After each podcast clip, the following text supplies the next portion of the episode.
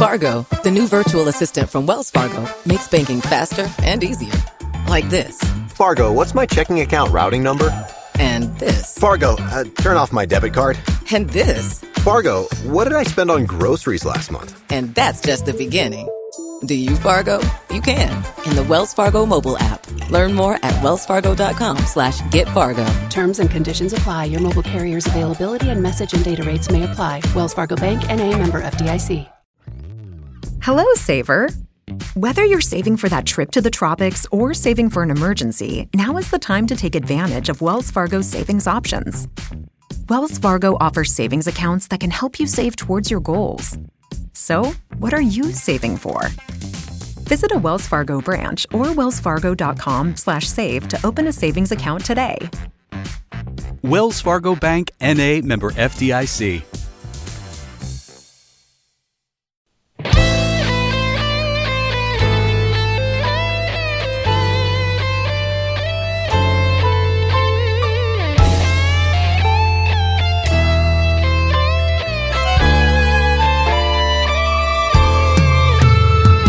Peggy 18. Sí, los viernes dedicamos un rato también en la cafetera a hablar del mundo de los videojuegos, del entretenimiento digital, de la tecnología y lo hacemos, lo hacemos siempre acompañados de algún oyente que nos hace de guía de la, por la ruta turística esta semana con Bartu. Señor Bartu, muy buenos días. Muy buenas, Fernando. Menudo temazo tenemos hoy para hablar muy relacionado con los videojuegos, aunque a priori no lo parezca. Sí, porque además ha estado de actualidad en los últimos meses la inteligencia artificial, la inteligencia artificial generativa. Y claro, dice Bartu, bueno, pero me voy a traer, me voy a traer un poco de ejército de compañía en esta situación eh, y, y nos presenta Javier Pérez Alarcón, que es Traductor de profesión, traductor audiovisual, humano, en más de 300 películas ha participado en la traducción. Javier Pérez Alarcón, muy buenos días. Buenas, ¿qué tal? Bueno, muchísimas gracias por incorporarte a esta conversación. Eh, Bartu, no sé cómo lo quieres plantear, porque mm, es verdad, estamos viendo todas las polémicas que hay en torno a los miedos, los peligros, los riesgos de la inteligencia artificial, las inteligencias artificiales generativas nos, que amenazan un montón de puestos de trabajo, nos dicen, pero entre ellos impacta de lleno también en esa profesión, ¿no? Sí, efectivamente, Fernando. Eh, las ideas generativas, que es algo que ha sido un boom en este último año, año y pico, con IAS y generativas, pues nos referimos a, inteligencias artificiales con nombres que a muchos les sonarán, eh, como es el caso de ChatGPT, que es la más conocida quizás, eh, que es una IA generativa de texto. Es decir, las IAs generativas son inteligencias artificiales que generan cosas. En el caso de ChatGPT es eh, generan texto, pero evidentemente son algo más que un algoritmo, ¿no? Es es decir, funciona mediante un, proceso de machine learning, en fin, distintos tipos de, tecnologías de software que están involucradas y básicamente hacen algo más de lo que puede ser un chatbot o muchas otras tecnologías similares que hemos podido ver antes. Luego también hay IAs generativas de imágenes, como es el caso de Dalí, el caso de Midjourney. Y bueno, recientemente eh, OpenAI ha sacado una nueva IA que es generativa de vídeos, que es Sora, y bueno, este tipo de cuestiones de IAS generativas tienen bastantes cosas problemáticas y oscuras detrás de las que nos podemos imaginar, como es el tema del, caso de usurpación del trabajo creativo y de derechos de autor. Y en ese sentido, por eso he traído a Javi, porque él como traductor evidentemente está afectado por esta cuestión. No sé, Javi, si podrías ampliar un poco a este respecto del tema de derechos de autor. Claro, a ver, eh, básicamente eh, no hay forma ética de usar ninguna IA generativa, porque de las que están abiertas, como Stable Diffusion, Midjourney, ChatGPT, todas estas, no se puede. No se puede porque básicamente todo esto eh, viene, se ha entrenado con material que tiene copyright y que han cogido sin permiso. O sea, han hecho la clásica que te hace tu cuñado en Twitter de decir, hombre, pues está en Internet es de todos, ¿no? Y después, no, no realmente. o sea, entonces ahora mismo OpenAI tiene unas cuantas denuncias eh, abiertas con el New York Times y con, con una demanda colectiva con autores como Stephen King, Margaret Atwood, George R. R. Martin, porque dicen, oye, estamos viendo el, corpus ¿no? de, entrenamiento, mm, con fragmentos que se pueden acceder y aquí hay libros nuestros y nosotros no hemos dado permiso. Entonces tú no puedes robar eh, mi obra para entrenar tu maquinita para que luego haga un totum revolutum y regurgite eh, cosas porque, a ver, los derechos de autor existen, ¿no? O sea, eh, entonces esto pasa con las imágenes también, que hay demandas colectivas de Sarah Anderson, Carla Ortiz, bueno, eh, de, decenas, cientos de, autores. lo mismo pasa con, Sora, o sea, Sora sacaron el vídeo, este es la IA de OpenAI de vídeo. sacaron un vídeo que era un pajarito, ¿no? ¡Ay, el pájaro azul! ¡Ay, qué realismo! a las cuatro horas un, creador en Twitter dijo, bueno, este, este vídeo de Shutterstock, eh, Shutterstock es uno de los una de las proveedores de material de entrenamiento para OpenAI, eh, tiene un vídeo que es prácticamente igual. Entonces es de, ¿sabes? Al final es como que es muy espectacular, pero luego a poco que rascas dices, bueno, claro, es que si yo mm, robo y, copio, eh, claro que sí, si yo calco un dibujo de un ilustrador de puta madre, pues claro, sí, igual queda muy bien, pero no lo he hecho yo. Y esto pasa un poco eso, que es de nadie ha dado su permiso para, para esta precarización ¿no? del arte. La duda con esto es si podemos considerar las inteligencias artificiales generativas como una herramienta. Mm, yo creo que no, realmente, porque es, es un... Es una cosa que se dice mucho de, ah, claro, bueno, y Photoshop, ¿no? Y, y las cámaras de fotos. Y es de ya, pero yo para hacer, o sea, al final en Photoshop mm, a ti no te libra de dibujar. O sea, bueno, esto Bartu lo sabe, lo sabe muy bien eh, Bartu, tú dibujas en digital y entiendo que el trazo te lo tienes que comer igual. O sea, lo único es que no dibujas en, claro, no dibujas en papel y bueno, pues igual hay alguna cosa que te ayuda, ¿no? Las capas y, todo esto, pero no sustituye. O sea, tú no le dices a Photoshop, hazme un cartel y, el cartel te lo hace. No, pero que, pues sí, claro, hombre, si estás en, digital, pues por ejemplo, borrar que te equivocas es mucho más fácil que en papel. Eh, y Photoshop no viene a eliminar a los a los autores. O sea, Photoshop no en ningún momento era de como ahora existe Photoshop, ya no hay ilustradores. Era una herramienta a favor.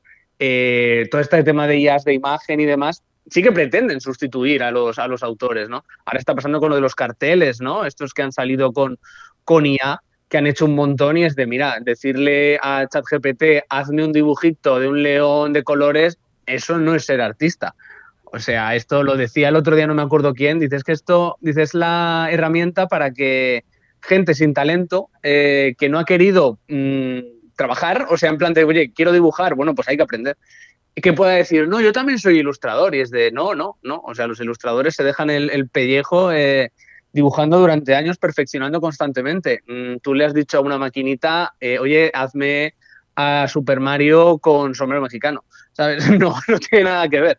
Entonces yo, yo no lo considero una herramienta, yo lo considero una, una cosa que viene, si no a destruir el arte, a, precarizarlo más aún, si, si es que cabe. Sí, pues no, no, totalmente de acuerdo con lo que dice Javi. Eh, las sillas generativas, eh, quiero decir, si en algún momento se puede dar, que eso ya lo podemos hablar más adelante, si en algún momento se va a poder algún, dar algún tipo de uso no, no son herramientas, es decir, en todo caso son regurgitadores de imágenes, en todo caso se pueden comparar, digamos, o sea, quiero decir, eh, teniendo en cuenta evidentemente todas las implicaciones éticas, morales y también de, temas de, torrear un poco el copyright que ha comentado Javi, eh, al fin y al cabo son en todo caso proveedores de, imágenes o de textos y demás que eso al fin y al cabo es lo mismo que si vas, yo que sé, por ejemplo, a Wikipedia y, haces un copy-paste, o que si vas a un banco de imágenes y pillas una imagen. Es decir, por el hecho de pillar una imagen no significa que tú hayas creado esa imagen, como es lógico. Y además, bueno,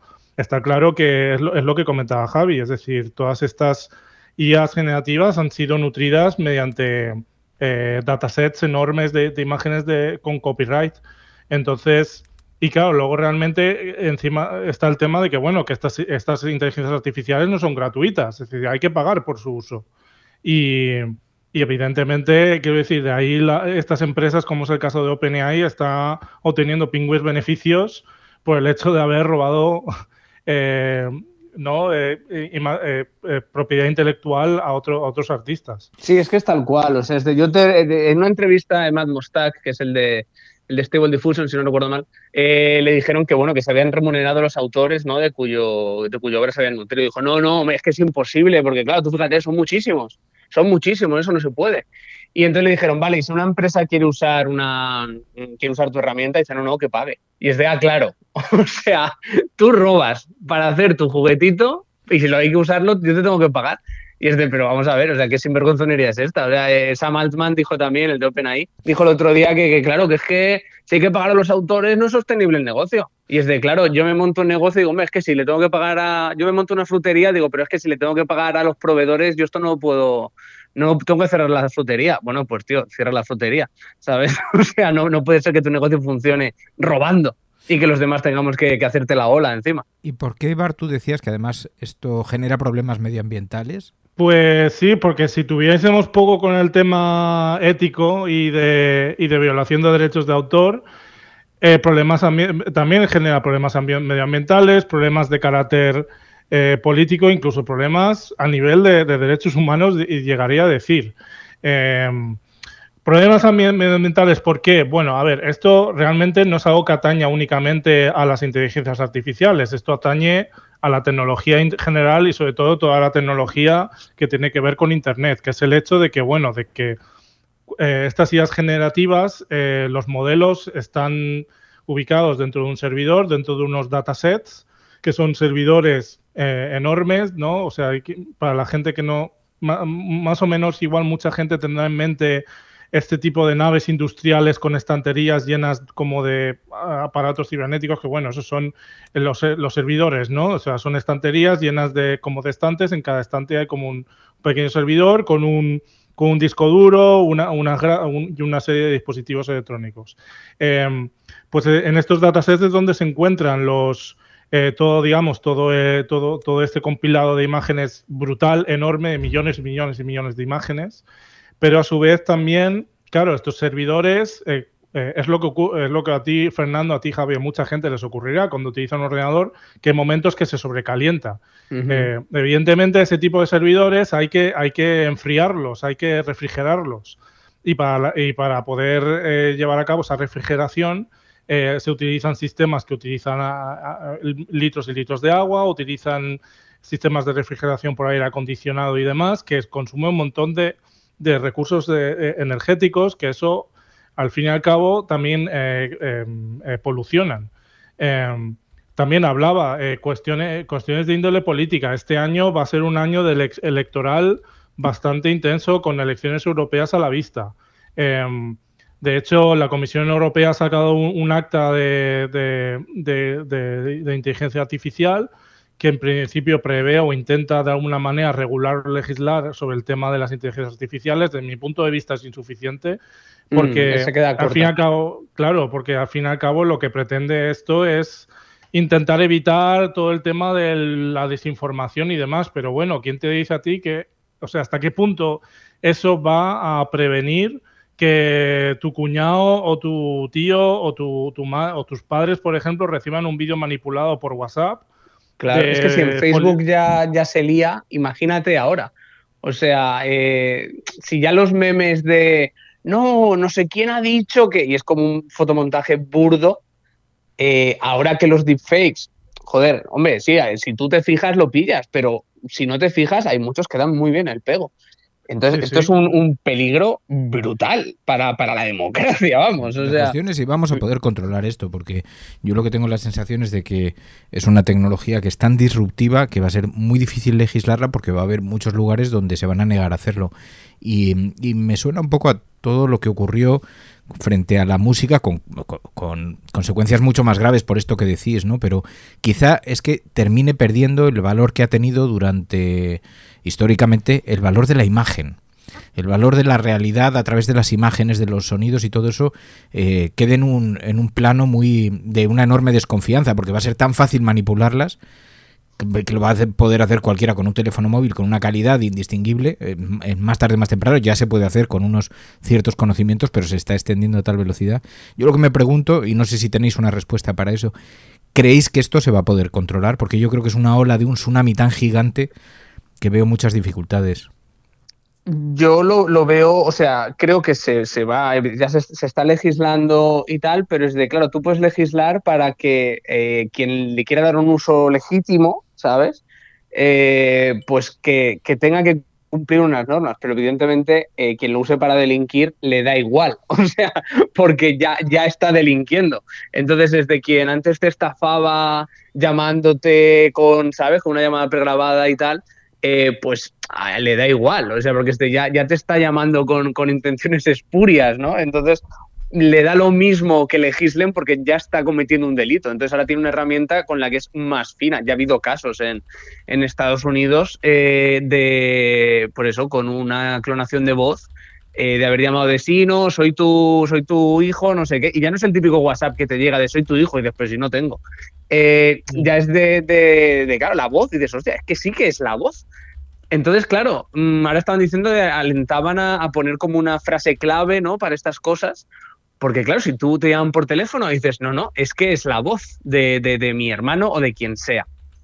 Eh, pues claro, es un, es un tema. Esto es que al final, citando una de las obras claves del pensamiento de los años 90, Jurassic Park, eh, los, científicos em, se preocupaban tanto de si podían que, que, no se han parado en pensar si debían. Porque es de todo este tema de la inteligencia artificial generativa, de clonación de voces, eh, de todo esto es de, tiene muy pocos usos, por no decir prácticamente ninguno, eh, que no puedan tergiversarse para el mal. O sea, eh, porque es eso, los deepfakes que va a haber, los montajes ya más realistas, la clonación de voz para estafas, o sea, todo esto es de lo habéis entrenado con datos que no tenéis derecho a tener, los habéis usado sin pedir permiso a nadie y los usos que se están dando, aparte de lo que ha dicho Bartu, de, que consumen, o sea, decían el otro día que 30, 30 preguntas de ChatGPT consumían litros de agua en refrigeración. Eh, entonces es de, eh, todo mal, todo mal. Porque es de, al final, tío, en vez de ChatGPT usa Google, como se ha usado toda la vida. Bueno, toda la vida no, pero toda la vida de internetera, me refiero. Eh, que también consume, ¿sabes? Pero que no hace falta ir sumando capas de, eh, medioambientales. Y, claro, ¿esto para qué sirve? Para que ahora el ilustrador que igual se sacaba unas perras al mes haciendo algún cartel, algún encarguillo, ¿qué tal? Y oye, le solucionaba el mes, pues no, porque ahora resulta que se van a pedir a Stable Diffusion, a Dali o a Midjourney. Eh, ahora, el, copywriter este que escribió algún articulito que, oye, pues mira, me saco, yo qué sé, me redondeo el mes o me dedico a tiempo completo a eso. No, pues ahora me resulta que mi empresa ha dicho que no, que ChatGPT. Eh, y, y entonces están precarizando a un mogollón de gente eh, que, además si nos precarizamos todos, luego, porque al final esto es capitalismo, entonces, vale, si nos precarizamos todos, ¿quién consume? Ya que tanto les gusta que, consumamos, eh, ¿quién consume si todo el mundo es pobre, ¿no? Si todo el mundo es precario. Entonces, es que es un, meterse en un callejón sin salida.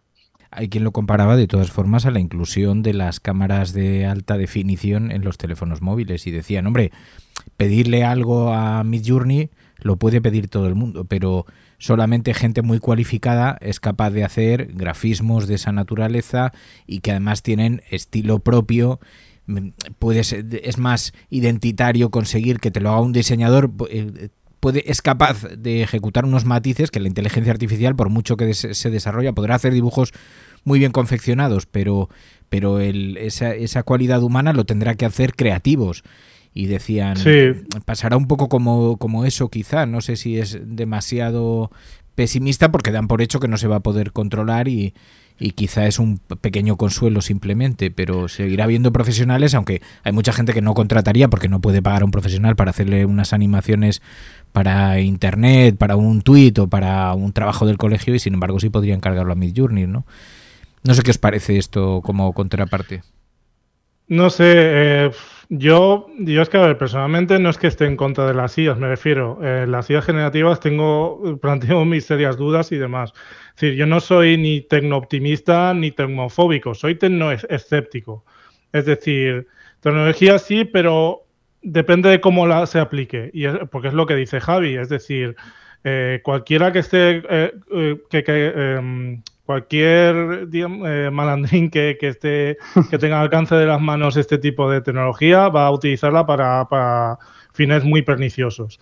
Pero luego también por la, por, desde el punto de vista legal es lo que lo que decía también, que muchas agencias de publicidad, eh, comunicación, etcétera, están empezando a utilizar este tipo de, de IAS, de, aparte de, de muy, como una, de una manera muy, muy mediocre, eh, para prescindir de los servicios de un ilustrador o ilustradora profesional. Y luego también, bueno, nos estamos encontrando casos de intentos de legislación o intentos de acercamiento a una legislación, como fue el otro día el Ministerio de Cultura publicó una guía de buenas prácticas eh, que mm. también se quedaba bastante, bastante corta. Muy corta, muy mm. corta, porque además decía lo de las herramientas y es, que eh, volvemos a lo mismo, o sea, estas herramientas a día de hoy no se pueden usar de forma ética porque todo viene del robo. Entonces es de ni para uso personal ni para nada, siempre viene del robo. Entonces es de que no se pueda permitir eh, hacerse unas animaciones o hacerse un cartel y tal, bueno, pues yo no me puedo permitir una casa de 300 metros cuadrados, ¿sabes? Y por eso no la tengo. Entonces, eh, es de, no, no, si me dijeras, no, todo esto se ha hecho de forma ética Sí, sí, y tal, totalmente. igual. Sí, y, pues mira, si no tienes un duro y todo esto se ha hecho de forma ética, pues allá cada cual. Pero Mm. a día de hoy no es el caso, ¿no? Eh, un uso ético de inteligencia artificial sí que fue en Elemental, la peli de Pixar, eh, decían que para animar el, el fuego y el agua de los, del peinado, digamos, de los personajes, sí que crearon un, motor propio y con imágenes propias alimentaron ese motor y entonces lo hicieron, porque es verdad que, claro, dices, hombre, una película que todo el mundo esté en fuego y de agua, pues animar eh, todo ese peinado, todas las escenas y tal, y dices, pues vale, es verdad que eso era, igual te estás cinco años haciendo solo eso. Entonces lo que hicieron es de, vale, creamos un motor propio, con material propio, y entonces los animadores se pueden dedicar a las expresiones faciales, al resto de la película, pero no tienen que estar preocupándose del pelo. Y dices, bueno, vale, o sea, ok, bien. Eh, lo mismo hicieron en Spider-Verse, la última, para el tema de las líneas y no sé qué. Y dices, bueno, vale, o sea, eh, eso no me parece mal, o sea, eh, pero claro, es que eso no es como se ha usado eh, Midjourney, Stable Diffusion y todas estas. Entonces, claro, es de partimos de, de unos cimientos que, que no se ajustan a la legalidad y de hecho este año seguramente empiezan a salir los, los veredictos de los juicios y bueno, ahí nos reiremos porque Napster eh, los brearon a, a demandas y, y quebró. Eh, entonces ya veremos, porque además eh, Sam Altman ya ha dicho eso, que bueno, que es que claro, que si no esto no es sostenible y después mm, tienes un problema. Ya. o sea, tienes un problema. Bueno, pues son los retos que plantea desde luego esta tecnología y em, difícil solución porque o buscan una fórmula para intentar mm, devolver mm, a lo que han hurtado para construir su inteligencia artificial o difícilmente va a ser va a ser acogida con, con todas las de la ley. Oye, pues Javier Pérez y señor Bartu, gracias de corazón, muchísimas gracias a los dos. Gracias a ti. A ti, Fernando, como siempre.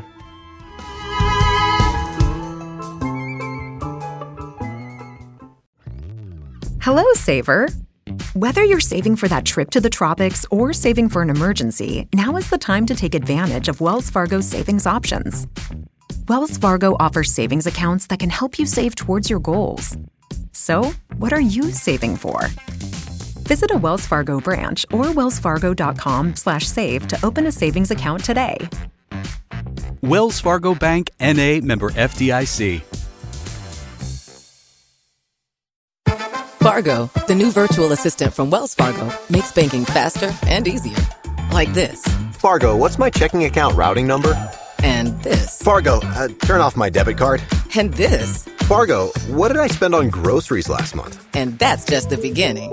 Do you Fargo? You can in the Wells Fargo mobile app. Learn more at wellsfargo.com slash get Fargo. Terms and conditions apply. Your mobile carrier's availability and message and data rates may apply. Wells Fargo Bank and a member FDIC.